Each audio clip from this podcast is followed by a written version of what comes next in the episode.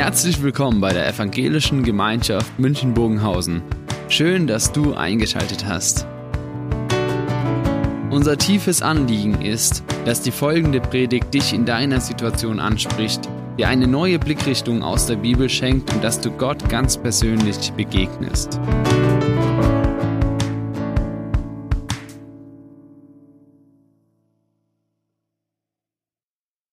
War ja äh, so, so ein Anspiel jetzt gerade, wo verschiedene Charaktere zum Tragen gekommen sind. Das eine ist so dieser, der fordert, der sagt selbstverständlich, ja, wird Zeit, dass du mir was gibst.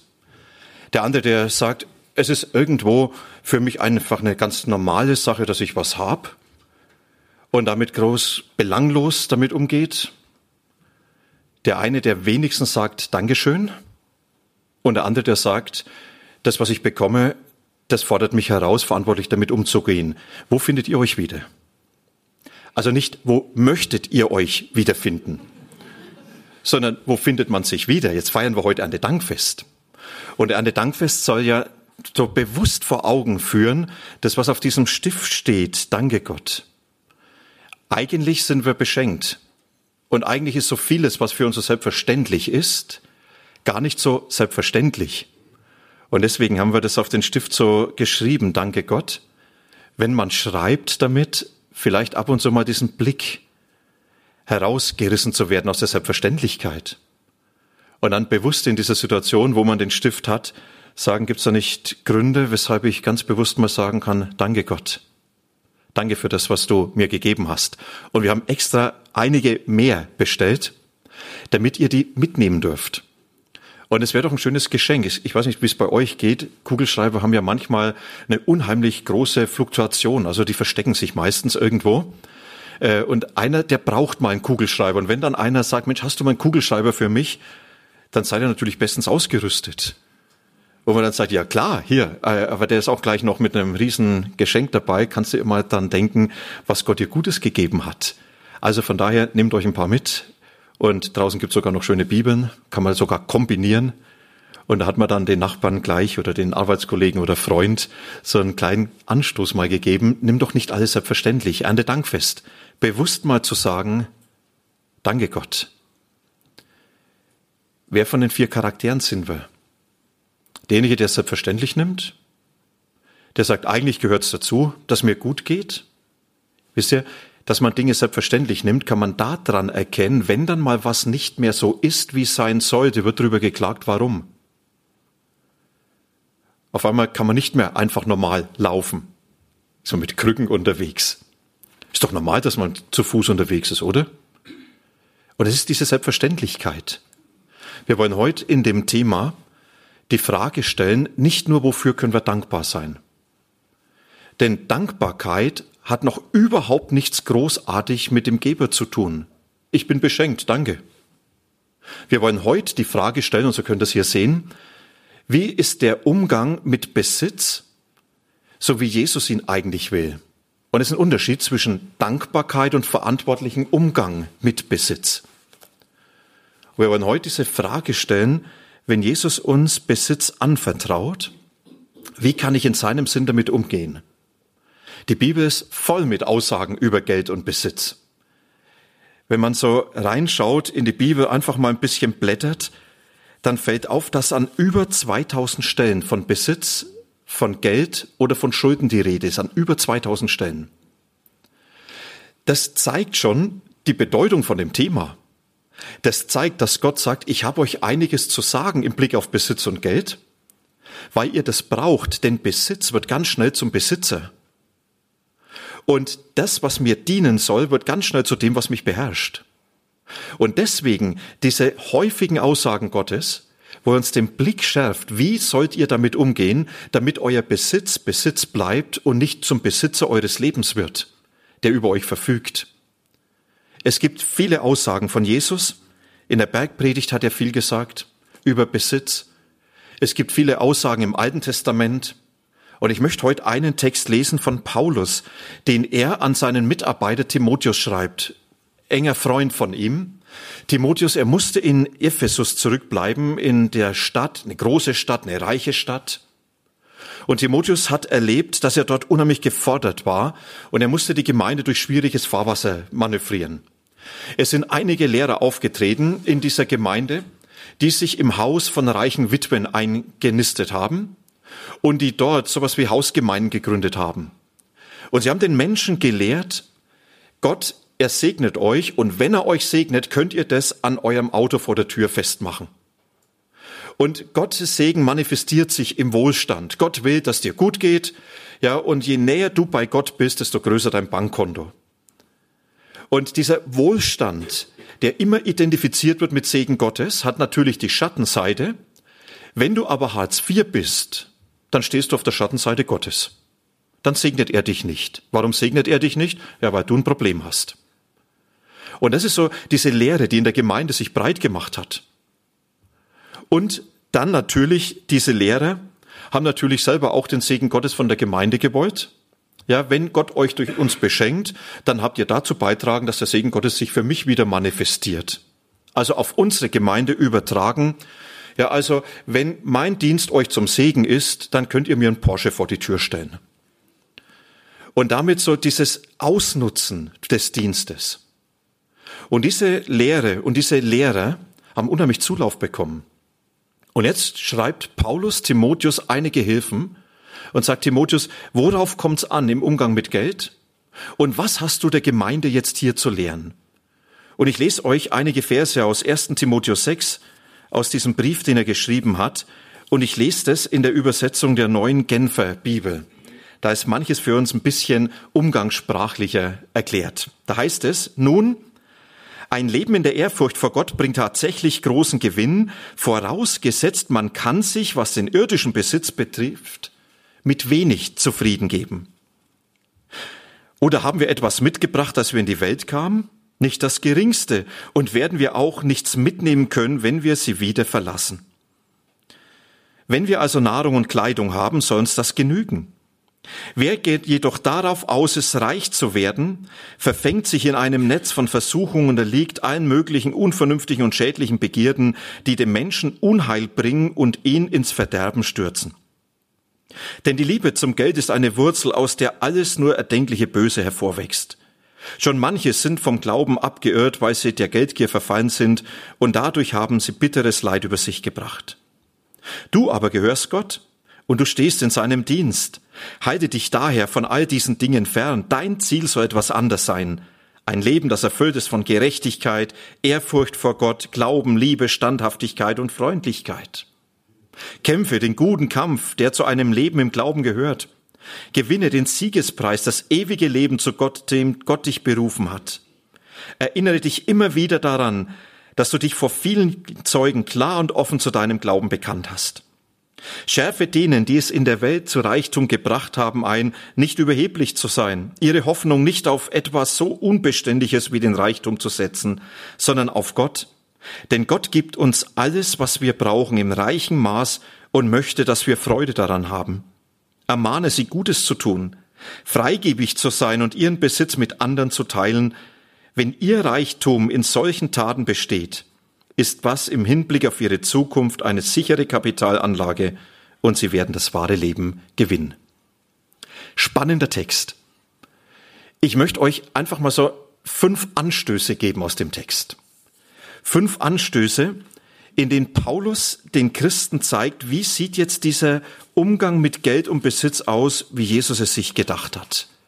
Und ihr findet diese fünf Anstöße gleich hier und damit wisst ihr, was auf euch zukommt der erste Anstoß, was Paulus sagt. Ja, wie sieht ein verantwortlicher Umgang mit Geld und Besitz aus?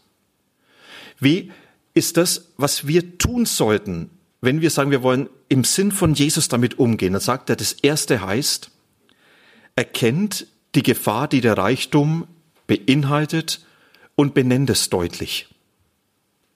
Jetzt könnte man natürlich sagen, ja, typisch fromm, ja, immer negativ, immer dagegen. Nee, das ist nicht dagegen, sondern es ist sehr freundlich. Denn Paulus, er sagt, ich mache euch auf Gefahren aufmerksam. Wenn ihr die missachtet, kommt ihr zu Schaden. Das ist Freundlichkeit. Jemand auf Gefahren aufmerksam, nicht aufmerksam zu machen, das ist lieblos. Und deswegen dieser Blick, der geschärft wird, es ist auffällig, dass in dem ganzen Absatz Paulus den Besitz nur an zwei Dingen positiv benennt. Das sind die letzten, mit dankbar genießen und Gutes tun können. Ansonsten wird der Besitz negativ gesehen. Wenn man die Frage stellt, wie Jesus über den Besitz redet, in der Regel negativ. Immer warnend. Ihr könnt nicht zwei Herren dienen, nicht Gott und den Mammon, Mammon als Geld. Er spricht davon, dass Besitz eine unheimlich negative Kraft hat. Was ist das Schädliche am Besitz? Eigentlich nichts. Der Besitz an sich ist nichts Negatives. Negativ ist, was er bei Menschen auslöst. Und negativ ist, was Besitz im Leben des Menschen bewirkt. Und es ist, was Paulus schreibt. Er sagt, dieser Besitz weckt Gier. Sie verfallen in unvernünftige, in dumme Begierde, schreibt er. Und mir sagt mal jemand, der in dem Bankwesen arbeitet, Geld frisst, äh, eine Gier frisst Hirn. Gier frisst Hirn.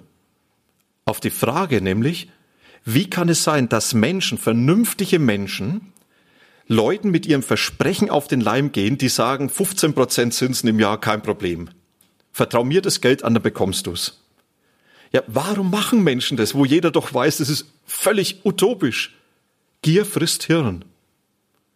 Gier frisst auch Glauben. Paulus, er macht es deutlich, er sagt, was ist denn das Dumme daran? Die Gier wird zur beherrschenden Kraft. Und diese Gier folgt dem einen, dass sie dem Menschen was vorgaukelt, was Besitz für sein Leben bedeuten kann, was der Mensch immer gern haben will. Kenne das Sprichwort? Hast du was, dann bist du was? Mein Opa hat es immer gesagt. Ja, Bub, streng dich an. Hast du was, dann bist du was. Vielleicht die Schwaben deshalb, ne, schaffe, schaffe Häusle bauen. Ja, jetzt habe ich mein Häuschen, ja, bin gesetzt, hab's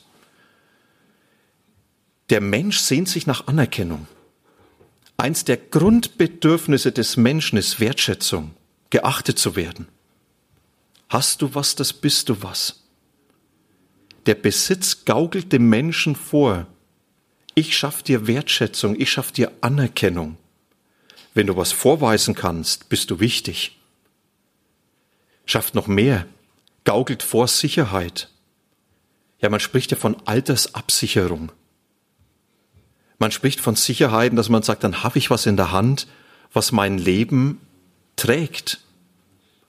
Und der Besitz gaukelt dem Menschen vor, durch mich hast du diese Sicherheit. Hauptsache, du hast eine gute Anlage. Hauptsache, das stimmt. Und der Besitzer gaukelt dem Menschen sogar vor, dass er glücklich und zufrieden wird. Wenn du das hast, dann bist du zufrieden.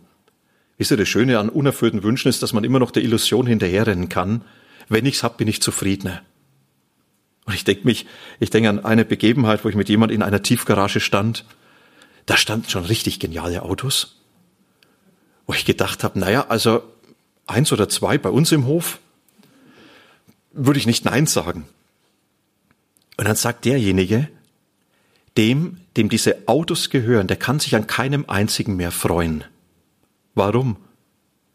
weil sein Mitbewerber immer noch ein besseres sich kauft. Und scheinbar haben sie so einen Männersport entwickelt. Wenn der eine den, dann der andere nochmal drüber. Der Besitz gaukelt vor, wenn du hast, dann bist du zufrieden, dann bist du glücklich. Paulus sagt, das ist Dummheit. Das macht Menschen unverständig. Das Wort dumm kommt von dumpf. Wisst ihr, dumpf ist, wenn du den Blecheimer über den Kopf setzt dann nimmst du alles nur noch verzerrt wahr. Wenn der Besitz dein Denken bestimmt, nimmst du alles nur noch verzerrt wahr. Und dann suchst du im Besitz das, was dir eigentlich Gott geben will.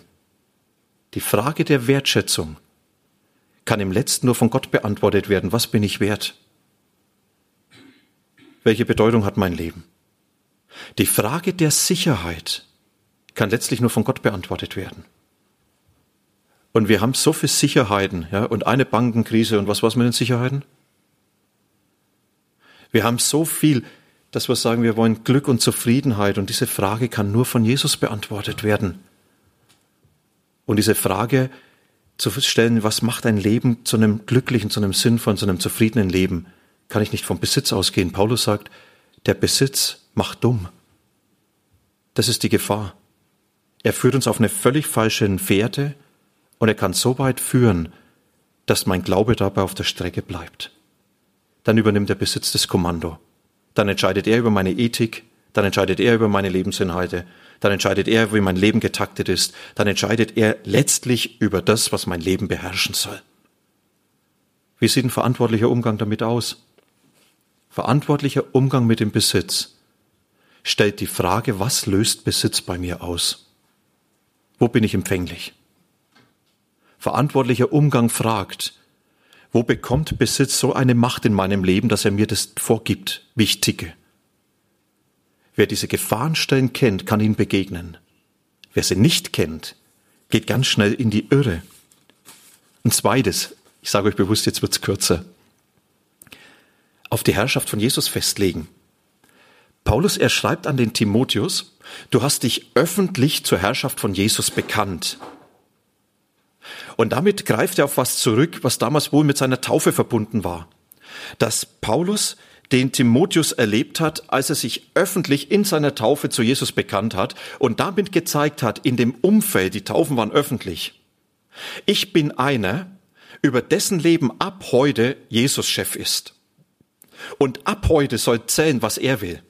Und ich will in meinem Leben so leben, wie er es will. Ich will einfach ihm nachfolgen. Ich will in seine Schule gehen. Ich gehöre zu Jesus. Das hat er öffentlich bekannt. Und es ist interessant, dass Paulus im Zusammenhang mit dem Besitz genau daran erinnert. Und ich glaube, dass es das braucht, im verantwortlichen Umgang mit Besitz, sich ganz deutlich zur Herrschaft von Jesus zu bekennen und zu sagen, ich bin einer, der im Umgang mit Geld und Besitz unter der Herrschaft von Jesus lebt. Und das auch nach außen zu zeigen. Und es hat mich wirklich beeindruckt, wenn dann ein Geschäftsmann sagt, ich lege die Bibel auf den Tisch und jeder, der mit mir Geschäft macht, der weiß, das ist mein Maßstab und es gibt kein Geschäft über die Bibel hinaus. Wenn ich sage, wenn ich zum Steuerberater gehe Bewusst zu sagen, ich bin Christ und es gilt, was Jesus will und da ist für mich alles an Grenzen gegeben, was über das hinausgeht, was Jesus an Wahrheit und an Ehrlichkeit will. Wisst ihr, ich war vor zwei Wochen, vor drei Wochen oder gar nicht so lang her bei dem Steuerberater. Da ging es um ganz viele Fragen mit, mit Besitz und Erbe und sonstiges. Und dann sagt der Steuerberater, ich habe da schon so ein paar Kniffe mir ausgedacht. Und hat mir gemerkt, naja, es, es geht schon irgendwo an die Grenzen. Und dann habe ich ihm gesagt, wissen Sie was, ich bin Pastor und das nicht nur, weil es mein Job ist, sondern aus Überzeugung. Und mit mir werden Sie keinen Deal machen. Sie bekommen von mir keine Unterschrift, die ich nicht vor Jesus verantworten kann. Die hat mich angeschaut, als wenn ich ihn frag, gefragt hätte, willst du mich heiraten? Sagt, habe ich noch nie erlebt. Da habe ich gesagt, genauso tickt mein Leben ich will nicht meinen Glauben verkaufen, ich will nicht meine Seele verkaufen, damit am Schluss ein paar Euro mehr da sind. Wisst ihr, das ist, was Paulus sagt. Bekenn dich zur Herrschaft von Jesus. Sag doch mal ganz bewusst, wo du mit deinem Besitz umgehst, wo du mit deinen Anlagen umgehst. Ab jetzt soll zählen, was Jesus will. Jesus ist Herr darüber, nicht der Ertrag, nicht das, was ich mir leisten kann. Ich glaube, dann würden manche Grenzen eingezogen werden und sagt, kann ich alles machen? Kann ich alles erwarten? Kann ich? Paulus sagt, du hast dich zu Jesus bekannt und deshalb flieh vor der Gier und jag nach, dass Jesus zum Tragen kommt. Das ist eine immer wiederkehrende Entscheidung, die ich immer wieder bewusst treffen muss, da ich sage, Jesus, sei du der, der mein Handeln bestimmt. Ich bekenne mich zu deiner Herrschaft. Nehmen Sie doch zum nächsten Mal, wenn Sie zum Steuerberater oder Finanzgeschäfte tätigen, diesen Stift mit. Und sagen Sie, danke Gott, das ist mein Thema. Und so will ich mit meinem Geld umgehen. Das soll deutlich werden, ich lebe in Verantwortung vor ihm. Er ist Herr und nicht der Ertrag. Drittens, sich dann zur Genügsamkeit entschließen. Wer von euch kennt Agur? Agur. Wer, wer kennt? Also ist kein Essen, auch wenn es sich so anhört. Agur kommt in der Bibel vor. Hat dort sogar Texte geschrieben, in den Sprüchen, ganzes Kapitel. Sprüche Agurs. Noch nie gehört?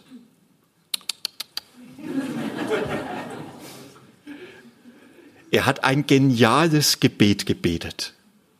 Da betet er, mein Gott, ich bitte dich nur um zwei Dinge. Gib sie mir, solange ich lebe. Bewahre mich davor zu lügen. Das ist die eine Bitte. Und die zweite Bitte, und lass mich weder arm noch reich sein. Gib mir nur, was ich zum Leben brauche. Habe ich zu viel, dann sage ich vielleicht, wozu brauche ich den Herrn? Habe ich zu wenig, so fange ich vielleicht an zu stehen und bring deinen Namen in Verruf. Sprüche 30. Bewahr mich vor Armut und vor Reichtum. Jesus, bewahr mich davor, dass ich zu wenig, aber auch dafür zu viel. Wisst ihr, das ist Genügsamkeit. Das ist, was Paulus hier schreibt. Er sagt, Timotheus, es ist Gott gefällig, wenn wir genügsam sind, wenn wir uns genügen lassen. Und jetzt ist natürlich die spannende Frage, ja, wann ist genug genug? Dann kann man natürlich sagen, wie Paulus sagt, ja, wenn wir Essen und Kleidung haben, dann ist genug. Naja, ein Haus ist auch nicht schlecht. Und WLAN ist heute unerlässlich. Und vielleicht doch noch ein Fahrrad oder vielleicht doch besser ein Auto. Und was brauchen wir noch? Ja, vielleicht doch Kleider zum Wechseln. Zumindest die Frauen. Und, und, ja, merkt ihr sofort? Ja, wann ist genug genug? Paulus sagt, genug ist, was Jesus mir gibt. Und dann schreibt er an anderer Stelle an die Philipper, und wenn er mir viel gibt, dann freue ich mich daran, und wenn er mir wenig gibt, dann lasse ich mir einfach genügen. Das ist Genügsamkeit. Sich zur Genügsamkeit zu entschließen heißt, Jesus, ich danke dir für die Situation, in der ich lebe. Und wenn ich manches nicht habe, was die anderen haben, ist okay. Und wenn du mich heute beschenkst, ist es auch okay. Und wenn du es morgen wieder nimmst, ist auch okay. Warum? Weil du für mich sorgst. Weil du genau weißt, was du mir zutrauen kannst. Und vielleicht heißt Genügsamkeit zu beten wie Agur. Jesus, bewahr mich davor, dass ich zu wenig habe, aber bewahr mich auch davor, dass ich zu viel habe. Gib mir einfach, was ich brauche. Verantwortlicher Umgang sagt Ja zu der Situation, was ich habe und sagt ja, was ich nicht habe. Und das vierte ist dann das dankbare Genießen. Das ist, was Paulus dann an Timotheus schreibt. Ja, er sagt, Gott gibt uns reichlich, damit wir es genießen können. Paulus war kein Asket. In Klammer, Jesus auch nicht. Für manchen ja anstößig, Hochzeit zu Kana. Da waren die schon alle angetrunken, heißt ja sehr schön übersetzt. Und Jesus liefert denen noch mal ein paar hundert Liter Wein. Und er selber hat garantiert Wasser getrunken. Ne? Jesus, er hat das Essen und Trinken genossen. Hat ihn ja sogar den Vorwurf eingebracht, dass er sagt, ja, und dann ist der Menschensohn gekommen, er isst und trinkt, so wie andere, und dann sagt ihr, was für ein Schlemmer und Säufer, dieser Freund der Zolleinnehmer und Sünder. Ja, das war der Ruf, den man Jesus nachgesagt hat. Also für asketische, fromme Christen ist es schon sehr anstößig und man sagt, vielleicht hat da diese Textkritik doch ein bisschen zu greifen, vielleicht sollte man sagen, da haben sie jemand anders gemeint. Nein. Paulus sagt, Gott gibt uns die Dinge, dass wir sie genießen können. Wisst ihr, wer Dinge genießen kann, zeigt damit, dass er einen unbeschwerten Umgang mit den Dingen pflegt, dass er es dankbar annehmen kann. Wer Dinge genießen kann, zeigt damit, dass er die Dinge beherrscht. Wer Dinge nicht mehr genießen kann, verachtet entweder die Gaben Gottes oder wird von den Dingen beherrscht, ist getrieben von der Gier nach mehr. Wer Dinge genießen kann, der freut sich und sagt, danke Herr für das Gute, was du mir gibst. Danke für das, was du mir immer wieder schenkst. Und vielleicht heißt Ernte Dankfest, setzt euch heute Abend hin oder geht zum Essen, macht euch eine schöne Flasche Wein auf und sagt, Herr, ich feiere das Leben mit dir, das du mir gibst. Ich darf genießen. Das ist nicht ungeistlich, sondern es ist ein Gottesdienst. Du beschenkst mich und ich genieße in deiner Gegenwart. Wer nicht mehr genießen kann, der hat ein gestörtes Verhältnis zu seinem Besitz. Und das gestörte Verhältnis zu seinem Besitz hat immer mit dem Geber zu tun. Und dann das Letzte, das ist dann das gerne geben. Paulus schreibt dann an den Timotheus und sagt an den Reichen, den Gebiete, denjenigen, die haben, Gebiete, dass sie gerne geben, dass sie Gutes tun mit ihrem Besitz. Und damit natürlich auch, wie vorhin im Theater. Claudia, ganz auf der Seite, ja, sie hat die Frage gestellt, wenn ich das bekomme, was soll ich damit tun? Wisst ihr, die Frage ist, gibt Gott mir meinen Besitz, damit ich meine Dinge mir erfüllen kann? Damit ich mir und meinen Vorstellungen diene? Oder gibt Gott mir meinen Besitz, damit ich auch ihm diene und seinen Vorstellungen? Ich traue mich wetten, wenn wir jetzt die Umfrage machen würden, selbst wenn es anonym wäre, über 80 Prozent würden sagen natürlich Letzteres. Gott gibt mir meinen Besitz, damit ich auch ihm diene. Und dann würde ich gern nachfragen, okay, wie hat sich das die letzten vier Wochen gezeigt? Als du deine Rente bekommen hast, dein Gehalt, als du auf dein Konto schaust, wenn du mit deinem Besitz umgehst. Paulus sagt, Gott gibt uns, damit wir damit dienen, damit wir Gutes tun, damit wir sein Werk fördern, das Anliegen von Jesus durch unseren Besitz verwirklichen, damit Jesus in dieser Welt zum Tragen kommt, seine Herrschaft, sein Reich gebaut wird. Deswegen gibt er uns den Besitz. Jetzt kann man natürlich sagen, ja, wie viel muss ich denn dann geben? Ich kann es natürlich machen wie die zwei Pfarrer, die sich unterhalten haben. Du, wie machst du das mit der Kollekte? Wir leben ja davon, was uns die Leute geben, aber wie viel gibst du Gott? Sagt der eine, naja, ich teile 50-50, reicht oft nicht, aber hm. Sagt der andere, wie machst du's? Ja, ich mach's anders. Ich schmeiß in die Luft, sag Gott, behalt, was du willst, der Rest gehört mir. Mancher sagt, so gehe ich mit meinem Besitz um. Ja, ich nehme es erstmal, was ich brauche, ja, und wenn du was willst, dann schauen wir mal. In der Bibel ist von dem Zehnten die Rede. Nicht als eine Vorgabe. Das war im Alten Testament sowas wie Kirchensteuer. Im Neuen Testament kommt es gar nicht mehr groß vor. Aber dieser Zehnte sollte immer wieder die Erinnerung sein, gib doch den Zehnten von dem, was du hast. An mich, sagt Gott, damit du das Geben nicht vergisst. Damit mein Anliegen in deinen Anliegen nicht untergeht. Gib doch das, was du hast, damit mein Reich gebaut wird. Der verantwortliche Umgang mit meinem Besitz stellt immer auch die Frage, was gibt mir Jesus, damit ich damit auch seinem Werk und seinem Reich diene? Und jetzt sammeln wir gleich die Kollekte ein. Mancher sagt ja, wie machen wir das praktisch? Ja, das ist eins. Wir haben viele Dinge jetzt genannt. Vielleicht lohnt es sich nochmals das ein oder andere nachzudenken. Welchen Einfluss hat Geld auf mein Leben? Wie ist es mit dem sich deutlich zur Herrschaft von Jesus bekennen? Jesus sagt, ich liefere mich mit meinem Besitz dir aus, alles gehört dir. Und was du willst, soll passieren. Wie ist es mit Genügsamkeit? Zu sagen, Jesus, das, was ich habe, ist gut, danke. Und was du mir nicht gibst, ist auch okay, danke. Und es genießen. Ich freue mich an dem, was du gibst. Aber ich nehme das auch, was du mir gibst und möchte dir damit dienen, deinem Werk, deinem Reich. Und da kommt der Gedanke von Opfer. Opfer heißt, Jesus, ich gebe dir etwas, was mir etwas abverlangt. Und das möchte ich dir und deinem Werk zur Verfügung stellen. Das ist der verantwortliche Umgang, wie Paulus ihn beschrieben hat. Ich finde es sehr herausfordernd, weil es anders geht, was ganz viel Macht hat, nämlich an dem Besitz. Und Jesus sagt, zeig doch, dass ich der Herr bin. Lass uns beten. Jesus, du beschenkst uns. Und wir leben in einem Wohlstand, den viele Menschen in unserer Welt überhaupt nicht kennen. Wir müssen uns nicht die Sorge machen, was wir essen, sondern wir überlegen oft, was wir nicht essen. Jesus, wir müssen uns nicht die Sorge machen, ob wir ein Dach über den Kopf haben. Wir müssen uns um so viele Dinge keine Gedanken machen, weil du uns immer versorgst. Danke für unseren Besitz. Danke für das Geld, das du uns anvertraust. Und du forderst uns heraus, mit diesem Besitz unter deiner Herrschaft zu stehen. Dich darüber wirklich Herr sein zu lassen. Und ich bete, dass du uns davor bewahrst, dass der Besitz unserem Besitzer wird. Wir gehören dir.